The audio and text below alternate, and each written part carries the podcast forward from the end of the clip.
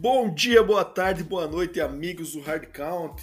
Estamos aqui neste episódio maravilhoso pós-draft 2022. Tivemos os três dias de escolhas e estamos aqui para ver o quanto acertamos, o quanto erramos. Erramos muito mais que acertamos, como de costume, é uma ciência muito esotérica para se acertar muitas picks. Mas aqui estamos para dar uma recapitulada no que rolou. Tivemos algumas trades aí envolvendo jogadores também, bastante coisa aconteceu nesses três dias. E estou aqui com meu amigo Deminha para a gente fazer essa, esse resumão para vocês. Fala aí, Deminha, dá teu salve aí pra galera. Fala galera, fala Bado. Cara, que draft maluco, hein? A gente não esperava muita coisa aí desse draft, porque a classe de QBs aí não era tão relevante quanto foi em 2021. Porém, cara, as movimentações que ocorreram durante o draft, cara, foram espetaculares, né? Pelo menos na primeira, segunda rodada do draft teve bastante, bastante né, movimentação dos times aí, muitas trocas que a gente vai falar agora. Então, uma preparada animada porque agora começa a ter assunto de verdade, né, Bado? É isso aí, Deminha. Mas antes de tudo, quando a gente começar esse assunto, vamos só cumprir a nossa rotina aqui, nossos ritos paroquiais, e vamos falar do nosso quiz. O quiz hoje é meu, episódio do número 63. E Deminha, eu tenho uma dica para você que vai te ajudar já em vários fatores, cara. A dica é a seguinte: é, este atleta de número 63 já foi mencionado em um de nossos episódios especiais foi mencionado.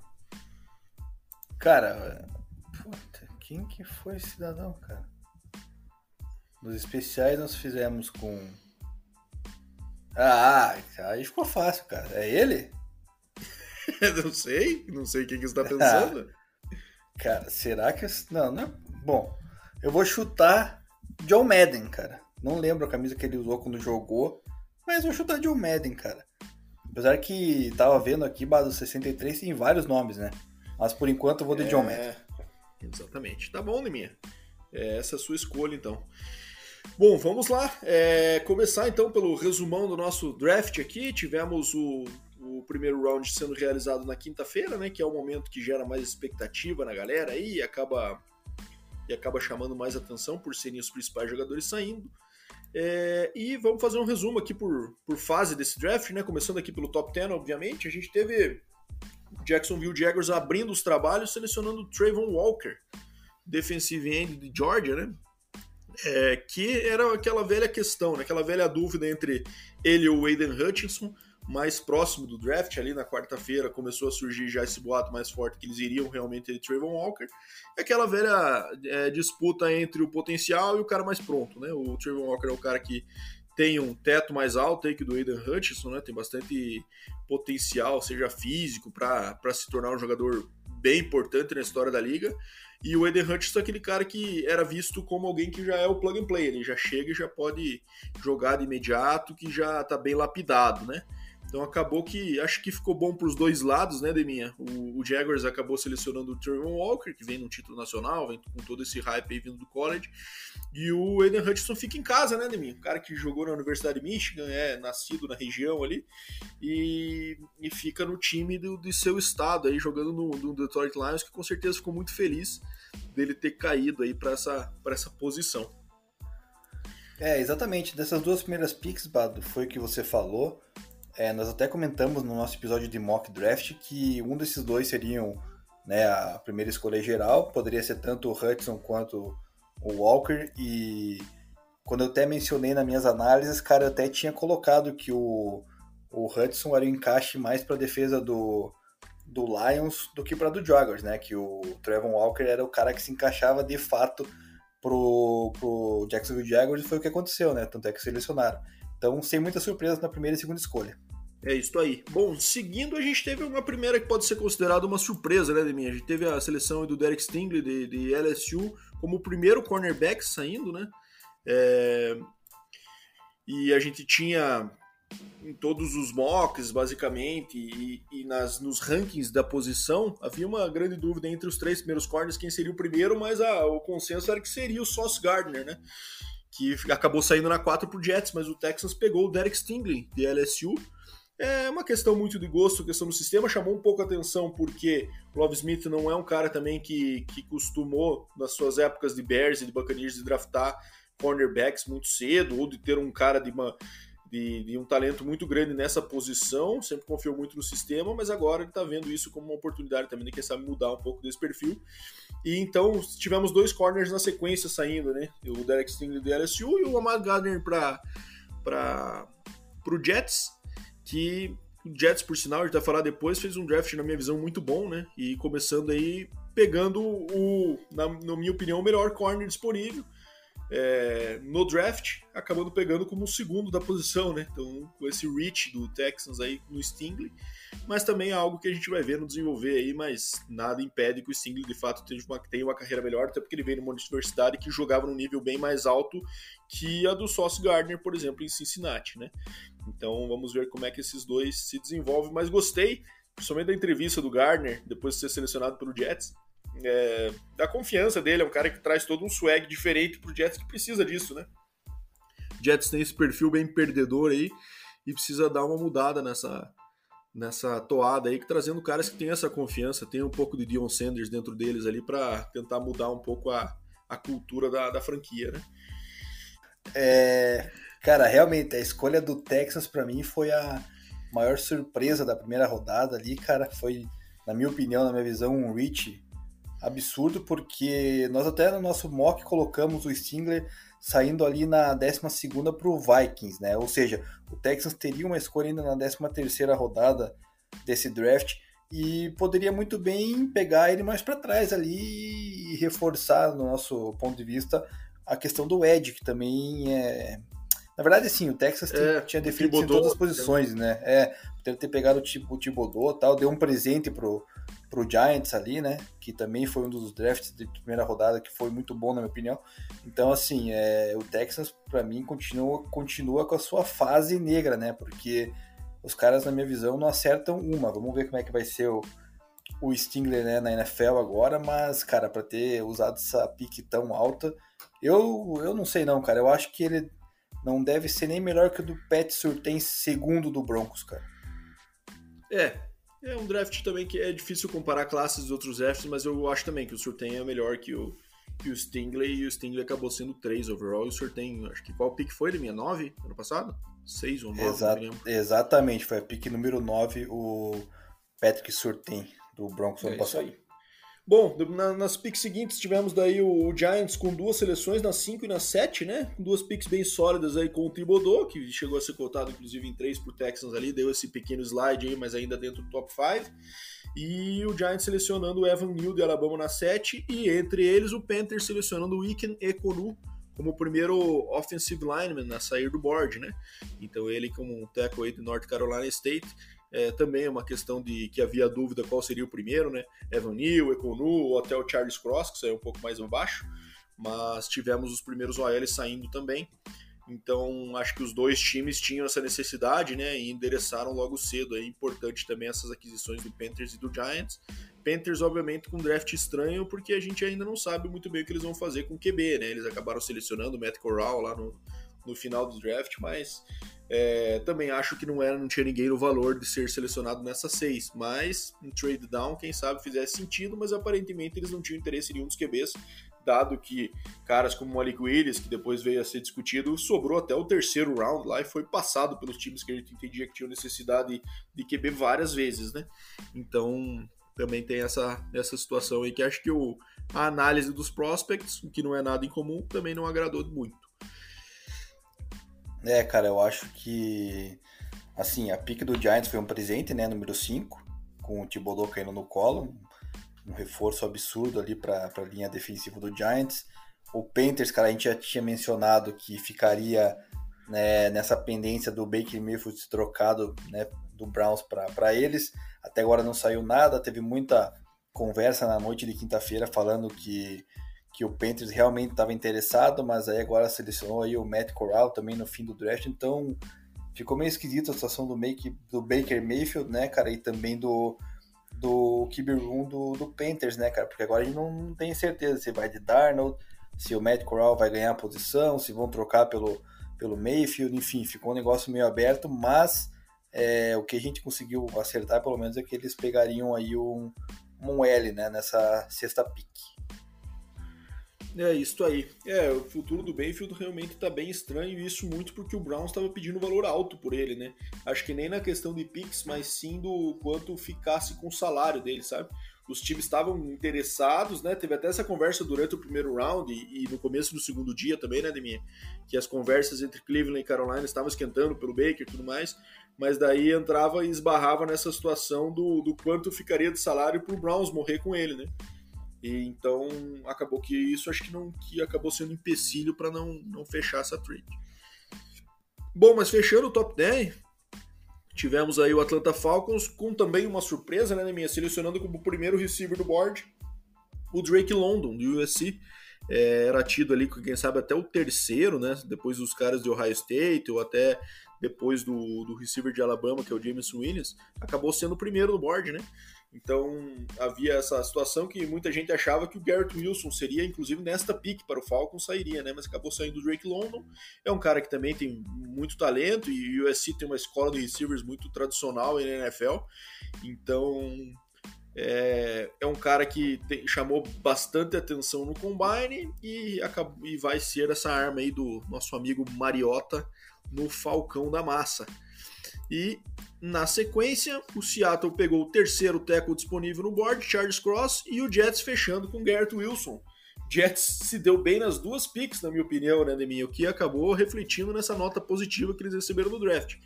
É, eles conseguiram pegar o melhor corner, na minha opinião, como segundo corner e o melhor receiver como segundo receiver. Então isso fez com que ele ganhasse esses presentinhos no colo aí, né? E com certeza vão reforçar muito o Jets nessa, nessa retomada. E Jets teve um, um começo do draft nos dois primeiros rounds aí, na minha visão, excelentes para dar esse choque de talento que a franquia precisava, né? Então vamos ver agora como é que isso se desenvolve no campo. Cara, esse top 10 aí desse ano teve duas escolhas do time de Nova York do Giants e duas escolhas do time de Nova York do Jets. Ambos os times, cara, nesse top 10 se deram bem, né? Porque na, pro Giants nós prevíamos que pegariam primeiramente um tackle, depois o, um edge, né? E eles pegaram isso aí, só que eles inverteram, né? Pegaram, na verdade, um, um edge melhor do que o tackle. E, e, e, aconteceu com o Jets a mesma coisa, né? Que você acabou de, de mencionar.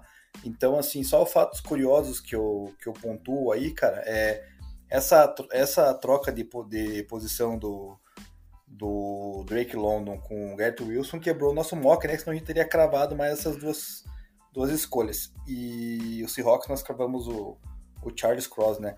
E outro ponto, cara, teve quem gosta de apostas, o Drake, todo mundo conhece, né? Cantor aqui canadense, inclusive aqui de Toronto. Gosta muito de fazer apostas aí, cara. Então, no Super Bowl ele fez algumas tal. E agora, nesse draft, ele fez uma aposta de que o Drake London, né, o wide receiver aí da USC que tem o mesmo nome que ele, seria o primeiro receiver a sair no draft, cara. Postou 100 mil dólares e ganhou 350 mil dólares, Bado. Ou seja, é, galera que tem grana realmente também, além da grana, tem sorte, né? Porque é impressionante. É isso aí, Deminha. Dinheiro foi dinheiro, né? Como diz a história. Mas, enfim, é, começaram a sair os receivers do board nessa fase aí, né, Deminha? Com o Drake London na 8 e o Garrett Wilson na 10. E isso fez com que começasse uma corrida aí para pregar os outros receivers. E isso fez com que, inclusive, eles subissem bastante aí no, no que em relação ao que eles haviam sido projetados, né? Então tivemos dois trade-ups. Os primeiros, né? O top 10 ficou mantido conforme originalmente definido, né? Então eu acho que era até previsível isso, dado que são as picks mais valiosas, mais caras e um draft tido como fraco, fazia até daria até para prever que não teríamos muitos trade-ups dentro do top 10. Mas por esses receivers, tinha bastante receiver disponível com talento nesse primeiro round, né? Começou-se essa corrida aí, o famoso trenzinho para tentar buscar esses receivers no board. E começou com o Saints, que fez um trade-up com o Commanders para pick 11, e na sequência o Lions, né, que fez um trade-up com o uh, perdão, com Vikings, né, saindo lá da 32 para 12 e, e, e selecionaram os receivers. O Peraí, peraí, que eu acabei me perdendo aqui. Selecionaram o Chris Olave do Ohio State no, no, na 11 o Saints. E o Lions selecionando o Jameson Williams de Alabama. Né? É, me chamou um pouco a atenção aí. É... E o Lions pagando, inclusive, um pouco caro, né? Por essa trade, trade up aí de mais de 20, de quase 20 picks em relação ao que eles estavam, estavam projetados. O que, que achou, Deminha, desses dois receivers saindo na sequência aí? Começou aquela corrida enlouquecida por eles, né? Pois é, o Saints, a meu ver, também deu um reach meio forçado, né? Porque nós até colocamos o Chris Olave no Saints, no nosso mock, lá na escolha de número 19, ou seja, acho que não teria tanta necessidade de subir assim. E o Lions, cara, quando subiu, todo mundo esperava que fosse pegar QB, né? Porque para ter subido 20 posições, assim, é, era algo né, importante. Mas Também não, fiquei com essa impressão. Investir... É, daí resolveram investir no James Williams, né? Mas enfim, também não deixa de ser uma escolha ruim, né? Ambas as escolhas foram boas para os dois times que tinham essas necessidades, então é, acredito que só na, na questão, principalmente do Saints, cara, foi um, um reach mais forte do que a do Lions ali, porque o Lions acho que subiu mais pelo fato de que o, quando saiu o Chris Olave para o Saints ali, que daí eles falaram, cara, vou ter que me mexer, senão acho que o Lions também não teria dado esse pulo tão grande. É isso mesmo. E na sequência, mais um trade-up, né? O Eagles subindo para pegar o, na pick do Texans para selecionar uma necessidade que eles tinham no elenco. O monstrengo de Georgia, Jordan Davis, o cara que assombrou todo mundo no combine com o seu tempo do Ford, com o seu peso e seu atleticismo. Tem uma foto dele muito marcante, dele fazendo aquele pulo vertical, né? Que os caras sobem e dão aquele tapinha nos, nos pininhos lá para ver até onde eles vão. E o cara tá voando, basicamente é, com o tamanho que ele tem, 350 libras, meu amigo. E o cara tem todo esse, esse atleticismo aí. Então o Eagles tinha essa necessidade, vai parear ele aí com o Fletcher Cox, né? Acho que é uma boa. Aliás, parear não, né? Vai substituir, né? É, na sequência. Aliás, perdão, parear para depois substituir, né, Deminha? Desculpe a confusão aí. Mas acho que é um baita de uma, de uma situação pro Eagles aí de ter essa oportunidade do Jordan Davis aprender com um dos melhores aí e depois ser uma âncora aí importante dessa, dessa defesa na sequência. E o Ravens é, pegando o nosso querido Kyle Hamilton, safety de Alabama, de Alabama, de Notre Dame, é, com a pick 14, né? Então um cara também que é tido como o melhor safety board de longe, né? E teve essa, essa seleção na, na, região mais ou menos do draft onde se esperava que ele fosse selecionado lá, que é dentro desse top 15 aí, né? Ainda na primeira metade.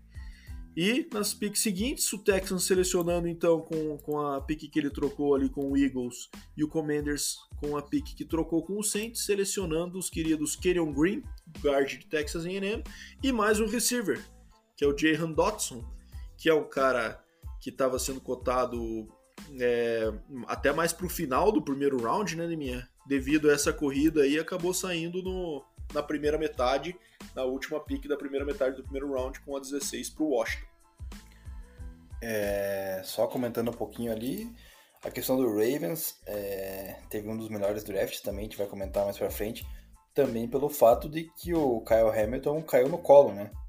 Na nossa Sim. visão ele sairia um pouco mais cedo, daí rolou essa correria pelos receivers ali nos, nos trade-ups e acabou caindo no colo do, do, do, Ravens, que é conhecido né, por ter defesas fortes, cara. Então pegou esse cara aí que todo mundo tá falando que, que é monstruoso, então é reforçou muito bem a sua defesa, o Ravens não poderia deixar passar. O Texans, né, foi na, na linha de que precisava de um jogador da linha ofensiva, né, que poderia ter feito isso lá na, no começo com o melhor, melhor tackle disponível tal, não, deixou para pegar um guard. Aí o Dotson, cara, eu achei que meio esquisito o Commanders pegar ele, porque na minha visão ainda tinha o o Traylon Burks que seria um pouco melhor do que o do que o próprio Jalen Dotson, né? é, né? Mas enfim, é, é questão de gosto, né? É, daí é questão é de gosto, o questão é aquele de cara mais aquele menor, mais speedster e o e o Burks é aquele cara um pouco mais alto, né? Pois é, mas em todo caso, é, também é uma necessidade que precisava para agora que tem um quarterback como o Carson Wentz, que é um pouco mais qualificado do que o Heineken, né, e do que o, na minha visão, o Fitzpatrick que, que, que eles tinham lá. Então vamos ver como é que vai vai se desenvolver aí o, o Jahan Dawson no esquema do Commanders. É isso aí. E bom, fechando o top 20 aqui, tivemos primeiro o Chargers selecionando o Zion Johnson, de, o guard ali, o center de Boston College, reforçando um pouco a posição aí de, de na linha ofensiva. Viu-se uma expectativa de que o Chargers fosse buscar alguém para tackle, né? Com o Trevor Penning ainda disponível, mas acabou indo nesse caminho de selecionar um linha ofensivo interno que gerou alguns questionamentos aí sobre essa escolha. Mas enfim, Zion Johnson no Chargers com a 17.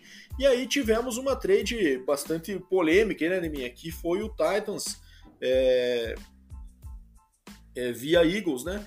Então o Eagles cedeu esta pick em troca de ninguém mais ninguém menos do que AJ Brown, um dos principais receivers da liga é, na atualidade, que estava querendo dinheiro é, correspondente a esse status, né? Apesar de ter tido uma temporada do ano passado um pouco é, afetada por contusões, mas é, o Titans aparentemente não tinha condição e não teve nem interesse em discutir muito sobre isso para pagar, né?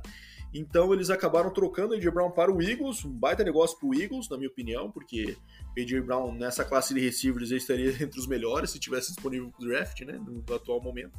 Mas o Titans com essa pick acabou selecionando o seu replacement já, né, seu substituto aí, que é o Traylon Burks de Arkansas. É, ele era o melhor receiver disponível no board nesse momento.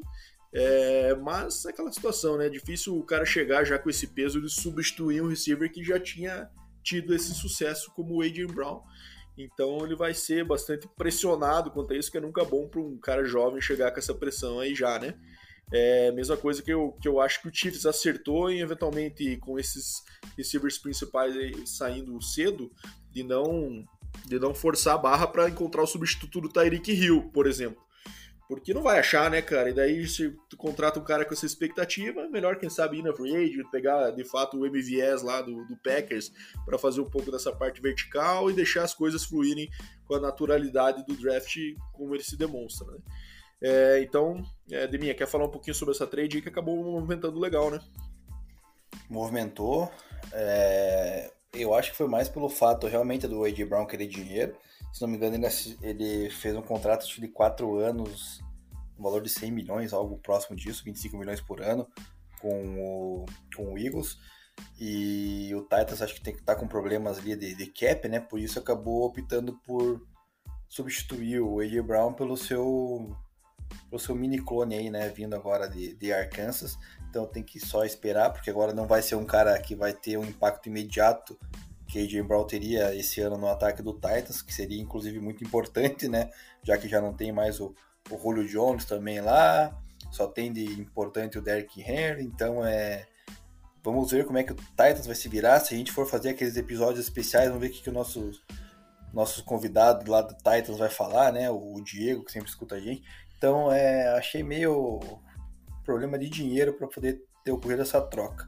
O Chargers, cara, é, pegou uma proteçãozinha ali pro, pro Justin Herbert, né? Que sempre é bom, porque também eu sempre foi pressionado aí no, nas últimas duas temporadas. É, a gente estava na dúvida do que, que, eles iriam selecionar ou não, né? Porque é, muito se falou de pegar um wide receiver, né? De pegar um, um DT. Então, mas acabaram optando aí por, por reforçar a proteção do Justin Herbert na minha opinião, fizeram bem. É isso aí. E, bom, fechando o top 20 daí, o Saints e o Pittsburgh Steelers ficando nas suas posições originais, né? Saints acabou recebendo esse presentinho do Trevor Penny, Northern Iowa, é, ficando disponível aí como tackle, que era também uma necessidade do time na posição 19. Então, o Saints com, com um primeiro round sólido, na minha visão, com Chris Olave e Trevor Penny. Né? E o Pittsburgh Steelers é, mantendo a, o que era previsto, né, de pegar um QB nessa posição. E acabou sendo o QB por um bom tempo do draft, né, meu? O único QB disponível. Aliás, selecionado até o terceiro round. Então havia inclusive essa dúvida ali sobre Malik Willis e, e, e Kenny Pickett nessa pick, né? Ou, ou, se como que seria desenvolvido, se até o Desmond Reader entraria numa discussão aí de, de final do primeiro round. Acabou que o Kenny Pickett fica em casa também, né? Assim como falamos do Aiden Hutchinson, que também ficou no estado onde jogou no college.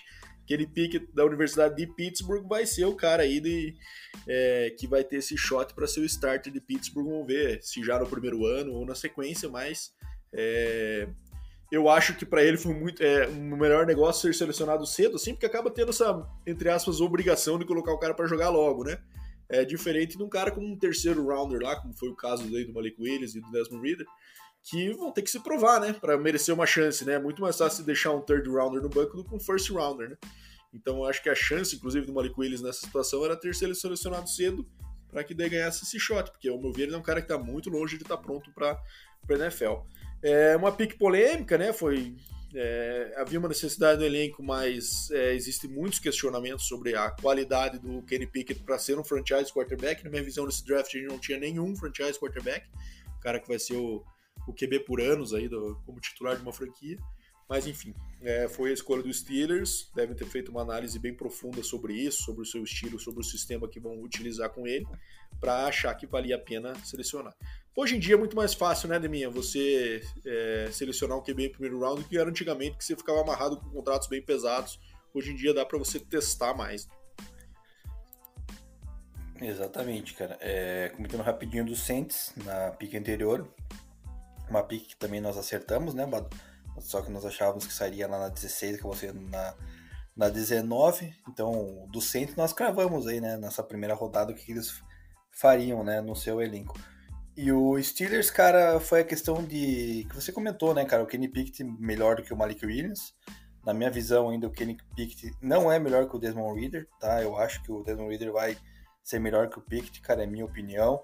Inclusive, eu acho que não passa da metade da temporada o Mariota lá como titular do Falcons e o Desmond Reader vai assumir lá, cara, e tem muito mais potencial na minha na minha visão, assim, de poder ajudar o Atlanta Falcons aí com as peças que tem ali, né, que desde o draft passado tem o Kyle Pitts, agora aí tem o Blake London, então acho que o QB que, que pode ajudar seria o Desmond, Desmond Reader. E o Steelers vai numa linha diferente, uma linha nova agora, tentando substituir o Big Ben, né, que foi o QB lá há quase 20 anos, então é, é difícil para uma franquia substituir um QB que passa muito tempo assim, né, defendendo o seu time, né? Então a gente vê vários times aí com, com problemas após a saída do seu QB, seu franchise quarterback, né? Temos aí agora exemplo de New England Patriots, né? Já tivemos exemplos do Broncos tempos atrás, então assim, vários times que tiveram dificuldades em encontrar seu QB, então é, não é tão simples assim. Vamos ver como é que vai ser com o Steelers. O Steelers tem um diferencial, na minha opinião, chama-se é, Mike Tomlin, né? É um, um dos melhores treinadores da NFL aí, então capaz de desenvolver o Pickett de uma maneira que consiga virar o franchise QB da franquia. Então, não sei como que vai ser, Bado, mas é essa a expectativa, cara. Pelo menos o pessoal de, de Pittsburgh que ele possa desenvolver né, na, pelas mãos ali do Mike Tomlin. É, isso aí, acho que a confiança do Steelers vai muito nisso, né? Os Steelers têm essa característica de cometer poucos erros, né? Na seleção de, de escolhas altas. Mas QB, eu tava até falando isso com o nosso querido amigo André Leutério essa semana. Ele falando dessa linha do tipo, cara, os Steelers dificilmente erra na, nas escolhas do first round. Eu falei, cara, mas QB é uma ciência diferente, né? é um negócio à parte. E querendo ou não, o Tomlin e o, o General Manager, agora me fugiu o nome dos Steelers, é, nunca tiveram que selecionar um QB, né? E já herdaram aí o, o Big Ben de, outros, de outra gestão. Então, com isso, tudo se tornou mais fácil, né, para acertar as demais quando você tem o franchise QB ali já, já definido. Mas enfim, fechamos daí o top 20 e entramos no top 21 com o trade up do Chiefs também é, para o, com o Patriots, né? Então o Chiefs e o Patriots trocando aí a, a pick 21 com a 29 e Kansas City selecionando o Trent McDuffie, cornerback de Washington, que era tido aí como realmente o terceiro corner melhor nesta classe, né? Havia essa necessidade aí também com do Kansas City Chiefs, é, porque sempre foi uma posição carente, e além do mais, saíram. O principal jogador ali, que é o Davis Ward, dessa posição, saiu na, na free agency desse ano. Então havia uma necessidade clara de upgrade nessa posição. Então ele é um cara menorzinho, ele é um cara que não é, não vai ser tão dominante ali quanto eu vejo o Gardner e o Derek Stingley, mas também pode vai contribuir certamente nessa secundária. Na sequência, Green Bay Packers, que é, desesperou a sua torcida e não selecionando receivers, né? Que havia essa necessidade clara é, passou mais uma vez. Então tinha pouco disponível nesse momento aqui, né? já os principais todos já tinham saído e o Packers, caso quisesse ter selecionado, teria que ter dado um trade-up e evitou fazer isso, né? Então, ficando na pick 22, tinha dois picks nessa, nesse final de first round aí, selecionou o Quay Walker, linebacker de Georgia. É, então, é, também mais um jogador de Georgia saindo aí. O Georgia foi a universidade disparada com o maior número de picks nesse draft. E na sequência, mais duas picks aí de minha para você comentar também. Kair Elam, do Bills, saindo como cornerback de Flórida, saindo na pick 23. Bills também com essa, é, com essa trade up aí, né? E aí tem uma questão, né, minha Teve também mais uma mais uma trade nessa, nessa, nesse momento aí que foi envolvendo ninguém mais nada menos que Hollywood Brown na pick 23. Então, o, o peraí, vamos só recapitular. O Cardinals tinha essa pick originalmente e trocou para o Ravens e o Ravens trocou para o Bills. Certo, Liminha? É isso, eu fiz confusão. Em troca do Marquise Brown, Hollywood de Oklahoma, que é, acaba agora se reunindo com o seu antigo QB de Oklahoma, Kyler Murray, também na NFL. Fala aí, Demi, depois a gente comenta o restante. Bom, é, o Patriots, Patriots não, desculpa, o Chiefs selecionou uma necessidade, né? O McDuff não precisa nem falar, era o terceiro melhor da, da na linha ali de, de raciocínio, foi selecionado, muito bem feito, por sinal.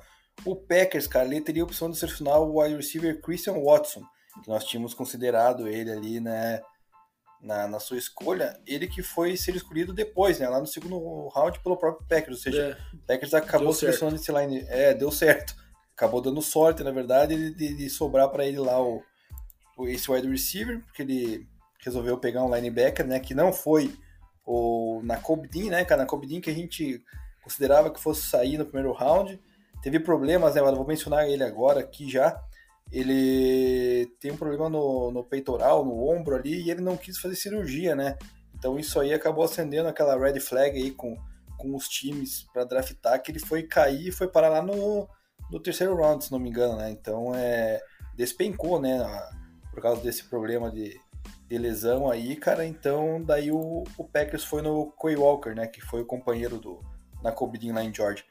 E a troca agora foi o seguinte, né, Bado, na minha opinião. Troca muito vantajosa para todos os times, cara, envolvidos, né? É, então Primeiro, foi um negócio. Para mim, para mim foi, porque é o seguinte, Hollywood Brown no Ravens não recebe bola, né? Não tem QB que lance lá para ele. Vai pegar, vai se reunir com o Kyler Murray, que é o que era o seu quarterback na época de college, ou seja, perfeito. Cardinals precisava de um, de um substituto porque perdeu o Christian Kirk, né? Então vai fazer o outro lado lá do DeAndre Hopkins. Perfeito para o ataque do Cardinals essa trade, né? O, e pro e pro Ravens também se livrar de um cara que não, não vai usar. É, e, o, e os cara deu, é, deu esse trade up para pegar mais um para pegar um defensive back, que era uma necessidade da equipe.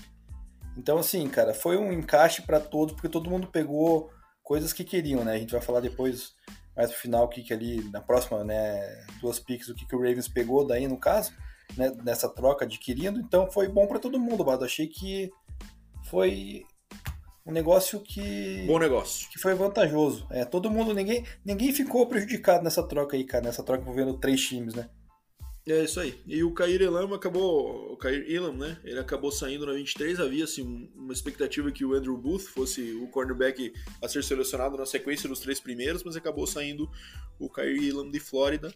Também uma questão, a gente falou bastante disso, né? Que chega nessa estágio do draft mais pro final do primeiro round, que entra muito mais em gosto do sistema. É, do que em relação a, a talento mais, né? Porque acaba dando uma nivelada aqui nesse. saindo do top 10 e começa a dar uma nivelada. Então, na sequência dessas picks que mencionamos, Cowboys selecionando Tarley Smith, tackle de Tulsa, também para sub substituir algumas saídas que tiveram na free agents, como por exemplo o Collins para o Bengals, né? Então havia essa necessidade. É... Mas também ó, houve essa questionamentos se não era pique para selecionar o Jermaine Johnson, né? Que era um cara que estava que tava num slide absurdo nesse momento, né? Do, do primeiro round, né, minha? Que teve, teve projeção de sair até top 10 e já estávamos aqui na pique 24 e nada do Jermaine Johnson sair. Então ele também poderia fazer essa, essa substituição do Randy Gregory, né? Mas o, o Cowboys também tinha esses dois gaps no elenco aí e acabou é, optando pela, pela linha ofensiva. É, na sequência, o Ravens é, utilizando a pick que havia recebido do Bills, né? Selecionou o Tyler, Tyler Linderbaum, que é o center de Iowa, que a gente colocava um pouquinho mais para baixo, ele quem sabe sendo no Bengals, né?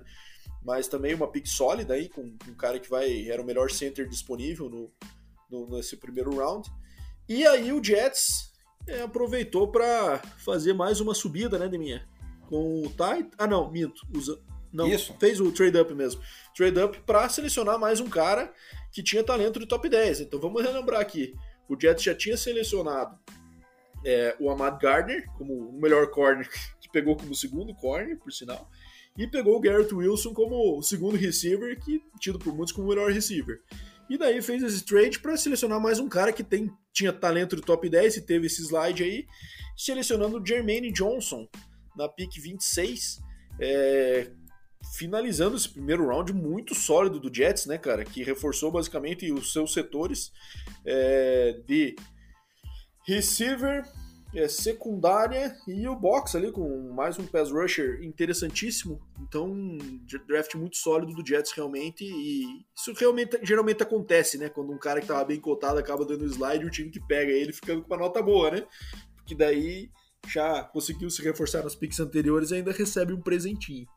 O que, que, você achou dessa queda do Jermaine Johnson e Neymar? Depois a gente fala das últimas cinco aí e fechamos o, o, primeiro round. Então, o Cowboys foi na necessidade deles, né? De proteção pro Dak Prescott. Era o que tinha disponível ali de, de guard tackle, muito bem, por sinal.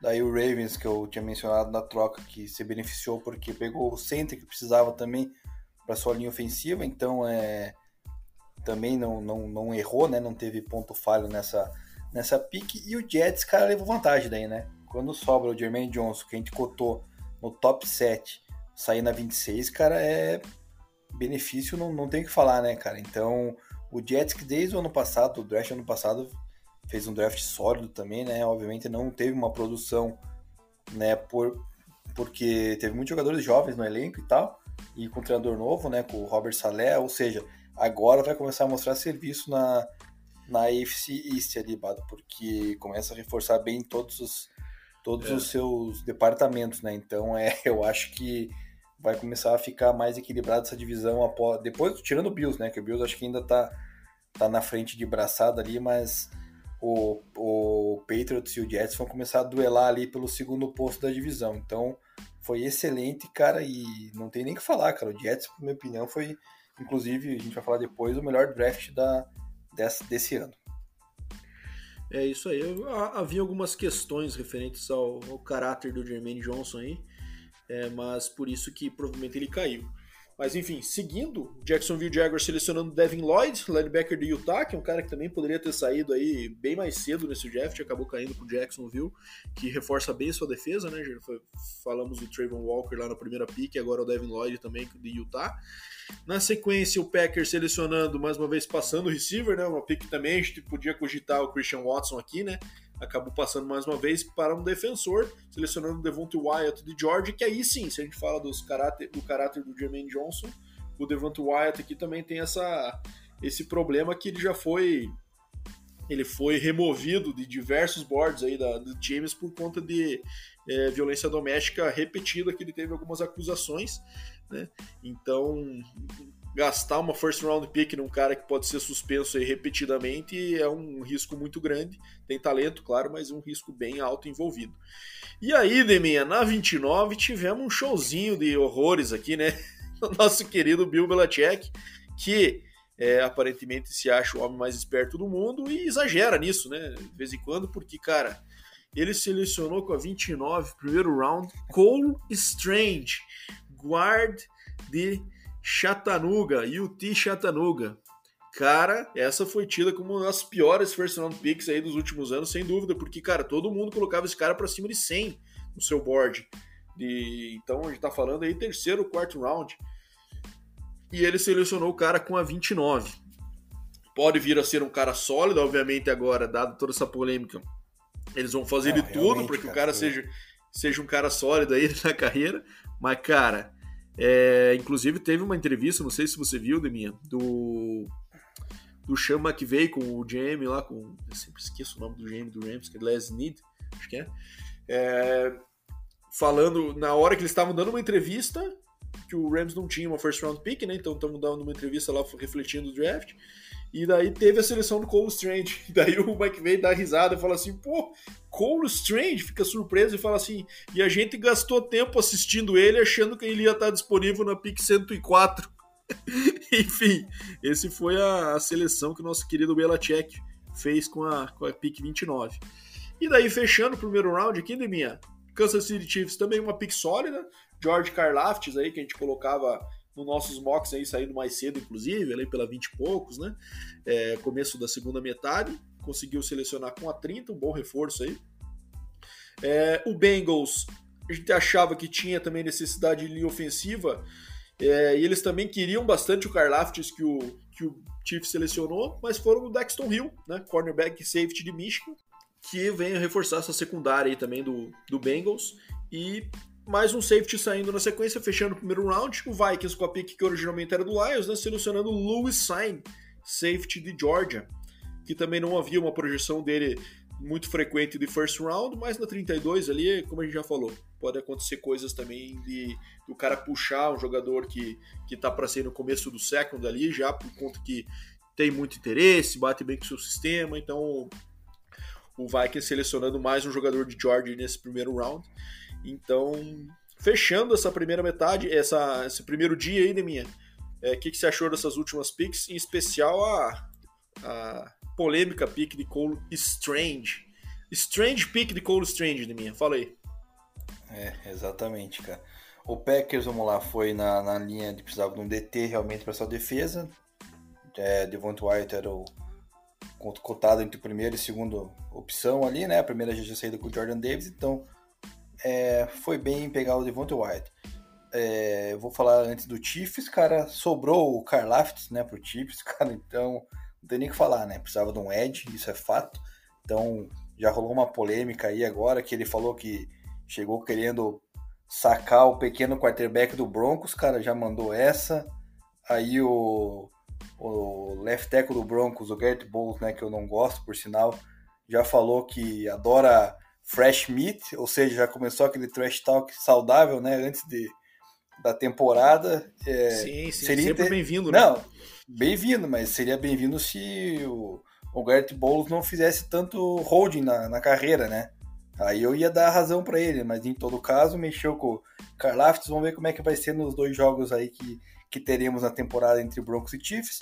O Bengals né, precisava também do jogador para reforçar a sua secundária.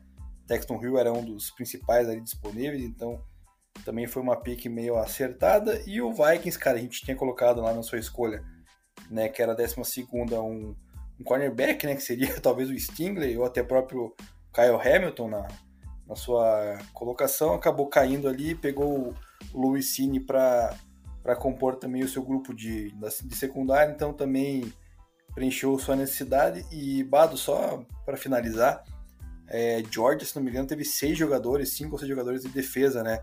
Saindo Já no, conferimos aqui, peraí. No, no draft, que foi, parece que um recorde aí desde 1900 e bolinha, que não tinha é, cinco ou seis jogadores de defesa saindo na primeira rodada vindo de um mesmo college. Então, Georgia realmente, a gente tinha falado já nos mock drafts, o cara veio e realmente cumpriu seu papel de fornecer esses atletas aí para a NFL. E com isso, então, fechamos nosso querido first round, tão esperado e tão mocado, né, Deminha, nas últimas semanas aí por vários analistas. E a gente acabou tendo um resultado aí, eu, eu acertei cinco picks, né, Deminha? Você acertou seis. É, diferença acabou sendo na inversão do Trevor Walker com o Aidan Hutchinson, que você optou por por mudar, eu optei por manter e acabou que deu essa, esse resultado aí. E na nossa pick, na nossa seleção geral do mock, acabamos acertando quatro, mas vale lembrar aqui que a gente fez essa aí com uma semana, basicamente, de antecedência em relação ao draft. Então isso gera muita, muita diferença, porque a gente vai tendo os boatos mais fortes aí surgindo poucos dias ou até poucas horas antes do draft começar, né? Então acabou gerando essa pequena diferença. Bom, falando um pouquinho também dos outros rounds, né, Deminha?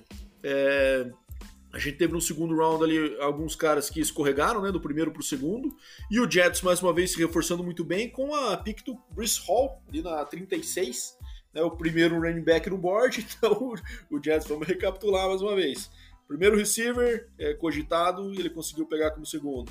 Primeiro corner conseguiu pegar como segundo. Jermaine Johnson no slide e ainda pega o Bruce Hall. Então, uma injeção de talento muito forte o Jets vai ter.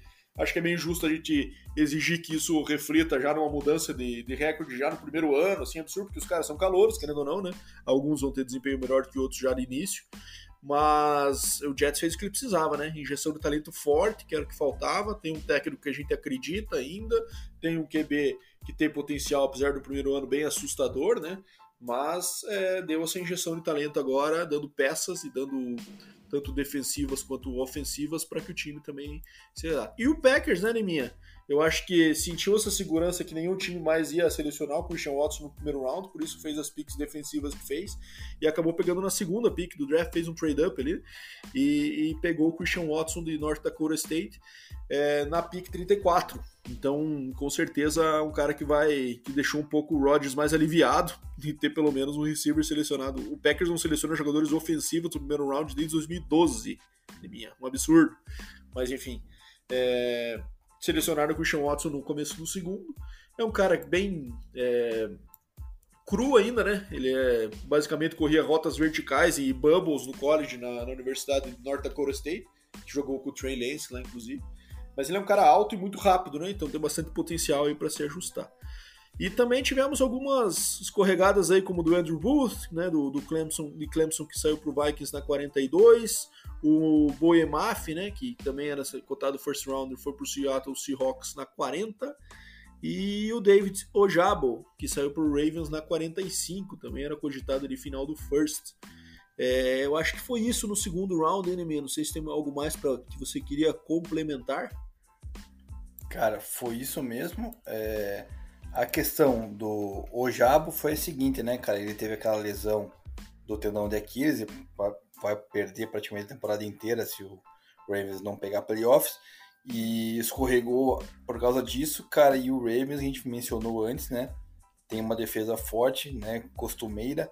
E de fato agora pegou mais um edge, cara, né? De, de potencial para sua defesa. Ou seja, uma baita escolha que credenciou aí também o, o Ravens ter um dos melhores drafts da, do ano.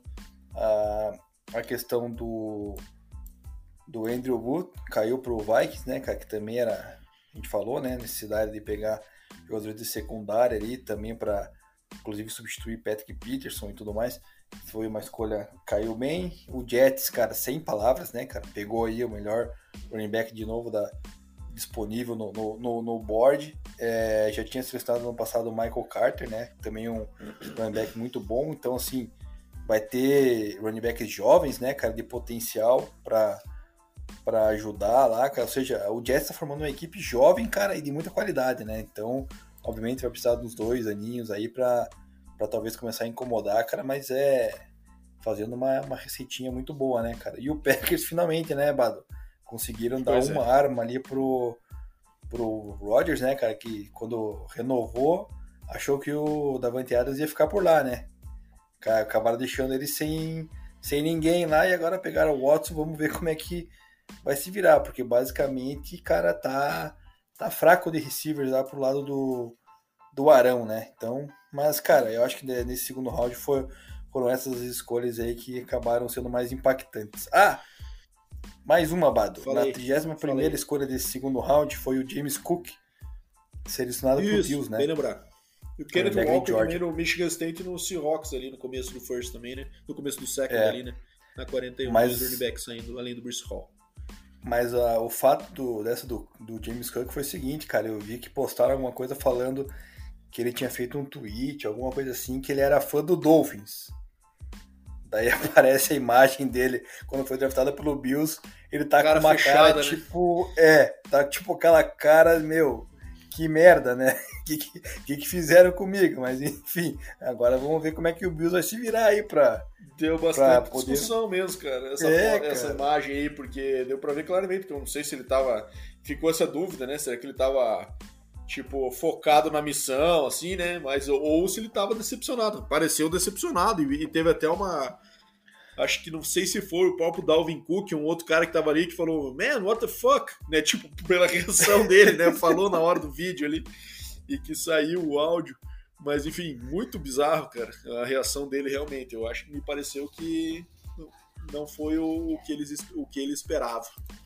Pois é, bizarro, porque assim, cara, ele vai para um time que precisa de running back, né? A gente falou disso, né? Que o Bills aí é um time que precisava de running back. Apesar de ter uma rotação muito forte, é um time que não tem um cara fixo, né? Que poderia se firmar. Então, cara, é uma oportunidade que ele tá tendo de ouro, né, cara? Ir pra NFL, para um time que supostamente não tem né, um running back número um ali definido. Então, cara, você vai lá, vai virar jogador profissional, cara porra, esquece aí que é, que é o Dolphins, é teu time do coração nesse caso ali, né, cara? É, e pega a oportunidade, cara. Ficou meio esquecido essa careta aí. Ficou mesmo. Bom, e fechando aí os nossos três primeiros rounds, né, Liminha? O terceiro round acabou ficou marcado pela, pela queda no Nakobe Dean aí, que você já comentou sobre essa questão do problema no ombro, ele saiu lá na pique 83 pro Eagles. E, mas principalmente pelos QBs, né? A gente falou de Malik Williams bastante aí nesses últimos, nesses últimos episódios, né? E o cara foi escorregando, escorregando e uma situação péssima para ele, né? Porque ele é um cara bem cru ainda e vai depender. Então, se ele tivesse saído cedo, eu veria essa, como eu comentei, essa obrigação de colocá-lo para jogar. Agora ele acabou saindo no terceiro round e como o, o terceiro QB a ser selecionado, né? Então, primeiro, um fato: desde 2000 não tínhamos só um QB selecionado nos dois primeiros rounds. É, naquele ano é o ano do draft do Tom Brady, que só teve Chad Pennington selecionado no primeiro round. Uma situação parecida, sendo selecionado no final do primeiro, e depois tivemos todos os, os, mais cinco jogadores que formaram os Brady Six, né, que a gente fala, que foram seis jogadores selecionados antes de Tom Brady no draft. O Brady foi selecionado lá no sexto round, mas que foram é, o Pennington, o Giovanni Carmazzi, o Mark Bolger, me ajuda aí, Deminha. Tim Martin, Spurgeon Wynn e o Chris Redmond. Esses foram seis que foram selecionados antes do Brady. É, e que se repetiu esse fato nesse draft, o que fala um pouco sobre a classe a, a, qualidade dessa classe aí. Mas o, o Desmond Reader acabou saindo pro, pro Falcons como segundo QB na pick 74. Ele que tem a sua comparação de profissional muito vinculada a Marcos Mariota, vai ser companheiro de time dele agora. Então ele realmente tem características parecidas. E daí o Titans acabou pegando o Malik Willis na pick de número 86, então a 22 segunda pick do terceiro round, o QB de Liberty, então finalmente saindo. Titans que aparentemente há, uma certa dúvida sobre o futuro do, do, do Tannehill, né? Se realmente vai ser o franchise quarterback do time por mais esses anos. E o, o Panthers, que havia passado o Malik Willis já algumas vezes, acabou selecionando Matt Corral com a pick 94, a trigésima pick do terceiro round, QB de Mississippi. Então esses três QBs aí, concordo contigo, Neminha, quem sabe o cara que mais tem a chance de jogar desses três seja o Desmond Ridder aí a curto prazo. É, enfim, e isso acabou acho que marcando mais o terceiro round aí com os caras mais de talento mais evidente acabando já tendo saído. O que, que você achou, Neminha, dos QBs aí? É, foi mais ou menos o que a gente esperava, o que eu esperava, né, de, da questão dos QBs ali, com exceção do Desmond Reader, que na minha opinião era o melhor. O resto saiu meio que na sequência, né, Malik Willis em terceiro, Matt Corral, e depois foi descendo e a ladeira abaixo dos quarterbacks nessa, nessa, nessa classe. Tivemos também, cara, é, nesse terceiro round, a questão da Kobe né, que já falamos, mas, cara, aí o fato oposto né, que tivemos ao, ao Cook, que nós acabamos de falar, foi a, a, a seleção do Tyrande do, no, do Jets agora, Jeremy Huckert, que ele é natural lá da, de Nova York, né, da ilha de Long Island, e sua família torce para o New York Jets, né? E a reação da família dele ao ter a notícia de que ele foi draftado pelo New York Jets é fantástico. Inclusive, o pai dele, quem não viu, procure no, nos vídeos, é um cara muito semelhante ao nosso querido Bado, né? Saiu pulando com uma alegria, uma, uma felicidade imensa ao ver o filhão ser selecionado pelo New York Jets, time do coração. Foi uma reação totalmente oposta à do James Cook, né, cara? E foi muito, muito legal de ver também. Pô, não peguei essa aí, Deminha. Mas por que, que, que tem a ver comigo, Deminha? Você explique melhor cara, essa situação. Você veja o pai dele lá no vídeo, cara, você vai ver uma semelhança com sua pessoa, cara. Tá bom, vou Parece isso, você, então. cara. Espero vou te mandar depois. Um, espero que isso seja um elogio. mas, mas, enfim. É... Se, não for, se não for elogio pela semelhança, vai ser um elogio pela alegria e pela felicidade da escola. Ah, tá bom, entendi. Pô, minha, se saiu bem. Bom, com isso fechamos os três primeiros rounds. Daí, além disso, só eu fazendo o meu papel aqui, falar um pouquinho dos outros QBs, né? Então a gente teve esses, esses quatro QBs selecionados aí no começo. Deixa eu dar uma filtrada aqui só para dar uma recapitulada nos nomes. Então, depois disso, além desses caras, saíram o Bailey Zappi. Bailey Zappi é um cara de Western Kentucky, que saiu pro Patriots. Esse jogador bateu o recorde de Joe Burrow de jardas e TDs em uma única temporada. Então ele tem o recorde da história do college agora com uma, de, de, números aéreos aí para um, um QB. Então ele acabou saindo no quarto round e eu fico muito feliz com isso, porque o cara que era coordenador ofensivo dele em Western Kentucky agora é o coordenador ofensivo de Texas Tech. E ele havia sido o coordenador ofensivo do Patrick Mahomes em Texas Tech quando o Cliff Kingsbury estava lá. Então é um cara realmente que é, cria ataques muito explosivos, né? É, não corre muito com a bola, é verdade, mas é, números aéreos acaba sendo essa, esse estrago todo aí. E daí vou falar mais um, um, um comentário aqui sobre Sam Howell, que acabou saindo no quinto round, Sam Howell, de minha. Ele que é, com, junto com Spencer Rattler, antes de começar a temporada de college no ano passado, era tido como quem seria a primeira escolha overall. E ele acabou saindo no quinto round, o Rattler acabou virando banco em Oklahoma e se transferindo para South Carolina. Então, para você ver como essas projeções muito cedo aí acabam não dizendo absolutamente nada, né? Então, é, essa queda do Sam Howell que de fato saiu onde ele, ele merecia aí pela sua principalmente pelos seus atributos técnicos. Ele tem muito problema de footwork, é, a forma como carrega a bola, tudo mais. Então, de fato, saiu para o Washington ali no, lugar certo. Daí tivemos também uma surpresa na visão, Chris Olakodun saindo no sétimo round, mas sétimo round ele também é uma situação mais de querer garantir que o cara não vá para um, um, ser selecionado por outro time ali na como undrafted free agent, né? Muitos jogadores não gostam de ser selecionados no sétimo round, inclusive porque eles preferem ter a opção de escolher o time que eles vão ter um melhor shot de fazer o elenco, né? É, então, com isso, o sétimo round geralmente é difícil você fazer os 53, então os caras preferem ser undrafted e escolher um lugar onde eles tenham mais essa chance. Skyler Thompson e Brock Purdy fechando a classe de QBs aí também no sétimo round, jogadores seniors ali da, da conferência que eu acompanho bastante, que é a Big 12. É, o Skyler Thompson jogou anos, acho que ele teve quase sete anos de college ali por conta de contusões e tudo mais. E o Brock Purdy do Iowa State, que também é jogador muito de sistema, não tem um braço muito forte, acabou sendo o Mr. Irrelevant desse ano, né? Saindo por 49ers com a última escolha do draft geral.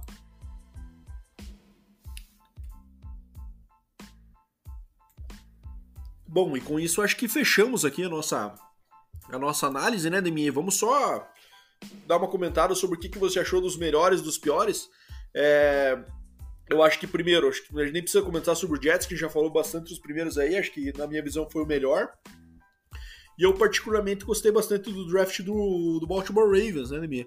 Tendo selecionado ali no primeiro round o Kyle Hamilton e o Tyler Linderman, picks bem sólidas ali. Conseguiu essa pick do David Ojabo aí com o slide que ele teve para o segundo round. É, então, o, o, Ravens que tem essa característica né, de fazer drafts bem, bem sólidos aí, o seu, o seu front office é de bastante qualidade, bastante critério, acabou é, tendo um draft tido por muitos com uma nota A ou A positivo aí no, na análise dos especialistas. E destaco aí o Charlie Kohler, Tyrande do Ohio State, que jogava com o Brock Purdy, que foi o QB que eu selecionei, que eu mencionei, que era o Mr. Relevant.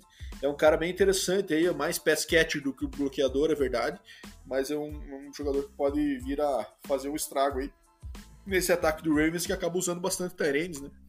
Sei que tem o, Marco, o, Mike, o Mark Andrews lá como principal, mas ele pode ser também um bom complemento aí nessa pick 128. Deminha, quer falar de outros destaques que você, comentou, que você considerou aí também?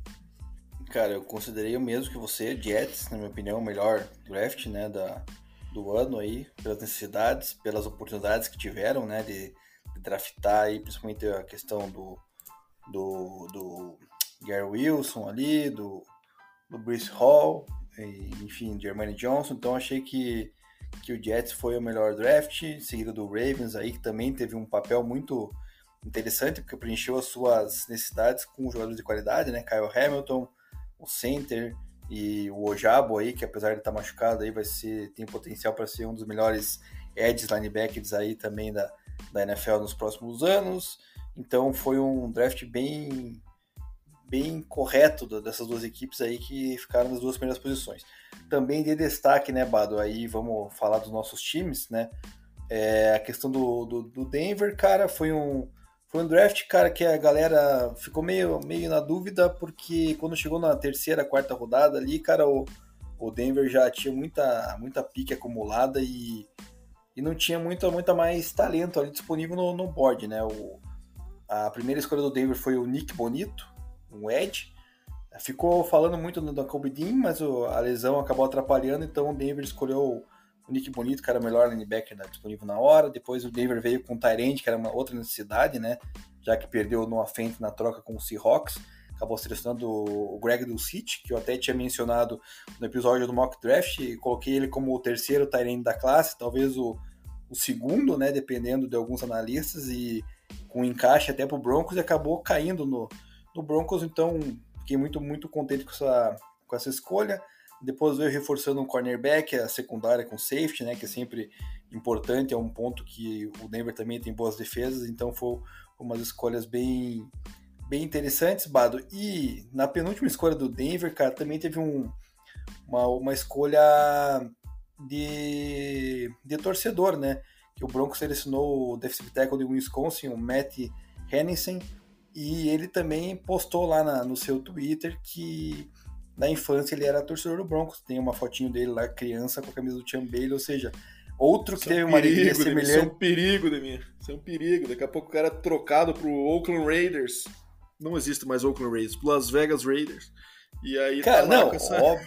sem carimbo. É mas, é, mas aí que tá. Jeremy Hucker, torcedor do Jets, foi pro Jets, agora do o Broncos, assim, é um negócio diferente da questão do, do Cook ali que, que a gente mencionou, né? Então, mas de fato eu gostei bastante do draft do Broncos, acho que preencheu as lacunas que faltavam no seu elenco.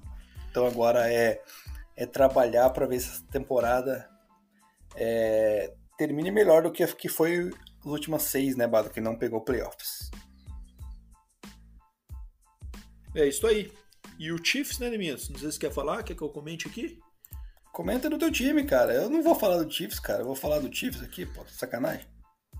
Pô, que isso, hein? Pera aí, deixa eu só pegar aqui. Mas o Chiefs também gostei bastante do draft do, do meu time aqui, né? Então teve as picks aí do primeiro round que a gente já comentou, que supriram, supriram gaps importantes que tinha no, no elenco, né? Com o quarterback Trent McDuff e o George Karlaftis. E ainda pegou um receiver na, na escolha 54 bem interessante. O cara que, obviamente, não é o speedster e tal, mas é um jogador que tem bastante mobilidade, consegue fazer aqueles. É, é bem forte, né? O Sky Moore do Western Michigan. Ele não é muito alto, mas ele é bom nas bolas disputadas. É um cara bem parrudo, assim. Então acho que é alguém que pode contribuir bem com um ataque aí numa característica diferente do que os outros receivers têm no elenco. E daí também reforçou bastante a defesa, né?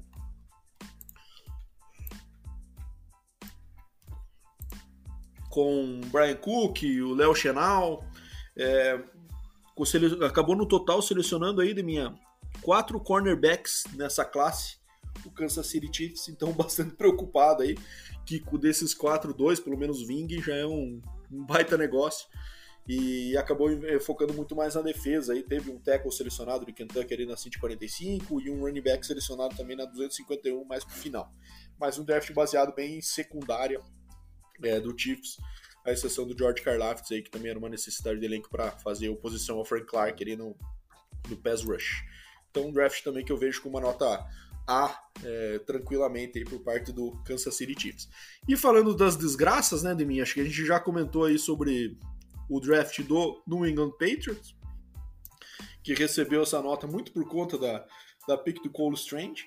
Eles também selecionaram aí o Tiquan Thornton e o Marcus Jones nas picks seguintes, mas foi um draft aí que, é, que por conta dessa, dessa queimada que eles deram no primeiro round, aí foi bem, bem questionado, né?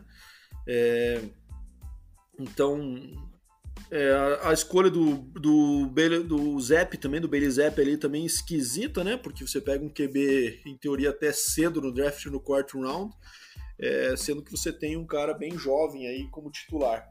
Então, tá um, um QB rookie é o pior cenário possível, né? Você ter um, um QB jovem, como é o caso do Mac Jones, como titular e você chegar para ser o reserva, a tua probabilidade de jogar é baixíssima, né? Exceto uma contusão. Então, draft bem questionável por parte do Bill Belichick. Eu sei que a torcida do England vai seguir no mantra do Bill We Trust, mas é esquisito, bem esquisito, mim. Quer falar do, da outra desgraça que a gente viu aí, minha? Teve a maior desgraça que foi essa do Peitos, já não tem nem que falar, né? Torcida do Peitos que, que chore um pouquinho, né? Após viver bons anos com o Brady na sua, no seu comando. E, cara, outra desgraça, na minha opinião, foi o Seattle Seahawks, né? Eles fizeram um draft, cara, achando que o QB deles ainda é Russell Wilson, né, cara? Porque eles pegaram tackles, pegaram running backs, wide receivers, cara. Eles reforçaram tudo que Russell Wilson precisava nos últimos cinco anos aí, sei lá, por aí, em que sofreu lá em Seattle, cara, sem proteção, né, sem running backs confiáveis. Cara, eles fizeram sem a linha ofensiva, então assim, cara, é impressionante, cara. Eles resolveram fazer esse draft para para proteger Drew Locke, cara. Então não tem o menor sentido que eles fizeram, cara. Acho que erraram, né? Então, vamos ver o, o que, vai ser na temporada, mas claramente, cara, minha visão não vai não vai acrescentar em nada essas escolhas aí, porque o Drew Locke é fraco, né? Precisa de um quarterback é, de nível lá para poder ajudar o pessoal de Seattle, Bada. É isso aí. Bom, então elegemos aí as nossas melhores e piores drafts segundo a nossa análise. E, enfim, e com isso encerramos aí. Agora acho que o foco passa a ser os, os free agents veteranos, geralmente baleados, né? Como a gente tá falando aí de Tyra Matthew, de Odell Beckham, de Julio Jones, para ver Jarvis Landry, né? Para ver onde, onde esses caras vão parar agora que draft concluído, já sabem onde os times investiram mais, onde ainda se existe um gap. É... E vamos ver como é que vai. Para onde esses jogadores vão parar aí, ou se eles vão ser acabar fechando o contrato mais perto da temporada, ou até com a temporada já em andamento. Acho que agora o foco vira esse. E a NFL agora entra num período de, de férias pesada, né, de minha? Geralmente o, a, o final do draft acaba sendo esse marco aí. É, existem agora os períodos de minicamps, né, que os rookies vão até o, até o time, faz uns, uns períodos de treinamento mais leves, assim, e depois entra-se em férias para daí voltar a pensar em training camp ali em julho. Então acaba sendo a época mais parada do ano, essa, esse período aí de maio e junho. Mas estaremos aqui, né, Deminha? Firmes e fortes, fazendo nossas análises. Agora, já com o draft definido, sabemos qual vai ser a, uma projeção melhor dos times. E aguarda aí o que vem pela frente no nosso, nosso papel também. Mas antes de encerrar o episódio, quero. Vamos fechar o nosso quiz, né, Deminha? Você falou aí sobre John Madden como a, a, a sua primeiro palpite aí, que eu falei que era um, um jogador que foi mencionado nos nossos é, episódios especiais, mas de minha sinto informar que ele foi mencionado apenas, ele não era o personagem dos nossos episódios principais. Então eu vou te dar uma dica aqui, Deminha, que ele foi campeão do Super Bowl por duas vezes e além disso, teve também uma carreira como executivo é, relacionado à NFL. O que, que você me diz? Caramba, bicho, agora você pegou, hein? Pô, pegou e resolveu pegar cara antigo, né? Você também não. Não colabora você sabe, eu sou um historiador, né, da, do esporte. Cara eu... do céu, cara, você. Pô, não é executivo, cara. É, não necessariamente dentro da NFL, mas vou te dar mais uma dica, minha. Na Associação de Jogadores NFL. Cara, então eu vou. Vou chutar o center que era do Colts, o Jeff Saturday. É, cara, eu acho que ele foi também, uma boa escolha de minha. Mas você errou de minha. Posso anunciar já ou você quer mais uma tentativa? Cara dos. Pera, eu vou chutar mais um, cara. Porque que eu falei Fala. tinha bastante 63, né? Cara, foi o. Mike Munchak? Mike Munchak, que foi técnico do Titans, foi técnico do L do Broncos e é um hall da fama como guard, né? Mas, ainda infelizmente, é, né? minha, apesar de ser guard, não é o Mike Munchak também. Ele ainda é ele técnico do L do Broncos? Ele tá lá no Broncos, ainda, é que ele tá. ainda tá, cara, se não me engano. Deixa eu. Enquanto você fala aí, já que não é, né, eu vou buscar aqui se ele ainda tá lá com, como técnico do L, mas acredito que sim. Vai tentar mais alguma ou posso desvendar o mistério de mim? Cara, eu tenho mais um palpite, acho, cara. Então vai, manda. Já que a gente eu... perdeu completamente o critério de quantos palpites se pode dar, manda 18 palpites aí. É o, é o aquele que jogou no Bears, cara, o Roberto Garza. Não, Deminha, é, mas tudo tem um limite, Deminha. Depois de quatro erros, acabou a chance. Pô, mas cara, não, não, não, não, tem mais, cara. Não é possível. Deminha, vou te falar quem é então. Jim Upshaw, left guard do Raiders dos anos 70, campeão do Super Bowl por duas vezes. Jogou no Raiders de 1967 a 1981 e fazia parte daquele famoso lado esquerdo do Raiders que tinha Art Shell, Gene Upshaw e o center Jim Otto, que a gente falou no episódio do John Madden, que ele era acusado de só correr para o lado esquerdo. E ele respondeu dessa forma. Bom, eu tinha o left tackle Art Shell, Hall da Fama. Gene Upshaw, Hall da Fama. Jim Otto, Hall da Fama. Por que diabos eu não correria para a esquerda? Foi a resposta do John Madden, genial em relação a esses questionamentos. E ele teve uma carreira também como membro ativo do comitê da, do, da Associação de Jogadores. É, ele fez várias, é, várias ações ali de, de, tentativa de inclusão, inclusive de jogadores nessas regras de jogadores, jogadores de minorias, né? Ele teve um papel importante nisso aí. É, na questão das greves também, que algumas vezes aconteceram em 1987, era um cara que lutava muito pelos jogadores e acabou falecendo jovem ainda, com 63 anos apenas, é, em, agosto de dois, é, em agosto de 2008 e acabou gerando essa comoção. Ele foi um cara bastante querido por ter essa luta com os jogadores e ele e, eu lembro que na época o, Raiders até fez aquele decalque no helmet. É, não sei se só o Raiders, mas não, todos os, os 32 times da NFL usaram um patch nas suas jerseys com as iniciais GU né, e o número 63 na semana de abertura da, da temporada de 2008. Então, cara, esse foi o famoso Gene Upshaw aí. É, Hall da Fama. E. Aliás, Hall da Fama? Desculpe. Você falou que era, né, cara? Pelo menos no episódio do John Madden eu lembro de eu ter narrado isso, cara. Não, não era. Um left tackle. Pô, mas aí o, o John Madden então se passou, né? É. é. Cara, ele. É, tá, tá, tá, não é Hall da Fama. Não, não, perdão, perdão. É sim. Hall da Fama em 1987. Então, com certeza ele ah, bom, cara, marcou então, época, então é. estávamos corretos. E é isso, Deminha. Esse cara, era o grande ele... Gene Upshaw, episódio 63, com esse cara marcante aí também. Cara, ele é número 63 e faleceu com 63 anos. Que coincidência, hein? Você viu só? Que destino. Tá, Mas enfim, fechamos, né, Deminha? 84, cara. No 84 tem uma. É, 84 tem tempo, tá cara, tá maluco? Tá chegando, tá chegando. ah, tá, tá, tá, quase aí. E só terminando, o bar do Mike Munchak, que já não é mais linha ofensiva, treinador da linha ofensiva do Broncos, acabou em fevereiro desse ano sendo demitido ou chegou a um acordo que não permaneceu é, mais no Comissão técnica nova, né? É. Normal que haja essas mudanças também. Bom, encerramos, Deminha. Acho que valeu aí essa, toda essa jornada do draft mais uma vez, uma parte do ano que a gente gosta bastante aí de, de se aprofundar, de, de estudar e de acompanhar. Então chegamos ao fim, agora a gente passa para mais uma projeção do ano. Certamente teremos alguns episódios especiais vindo pela frente também nesse período um pouco mais parado. Mas estaremos aqui porque, como falamos sempre, a NFL não para nunca. Valeu, Deminha. Obrigado aos nossos ouvintes que nos chegaram até aqui. E, e vamos que vamos. Valeu! Valeu, Bado. Valeu, galera. O episódio ficou um pouquinho mais longo do que os últimos. porque também tinha bastante assunto desse draft aí e tudo mais. É, teve assunto fora da pauta que o Bado puxou ali com relação aos QBs, que ele resolveu comentar um pouquinho de todos os QBs, já que ele é o nosso mago né, dos quarterbacks, entende tudo. Então vocês ficam bem informados aí com relação a isso.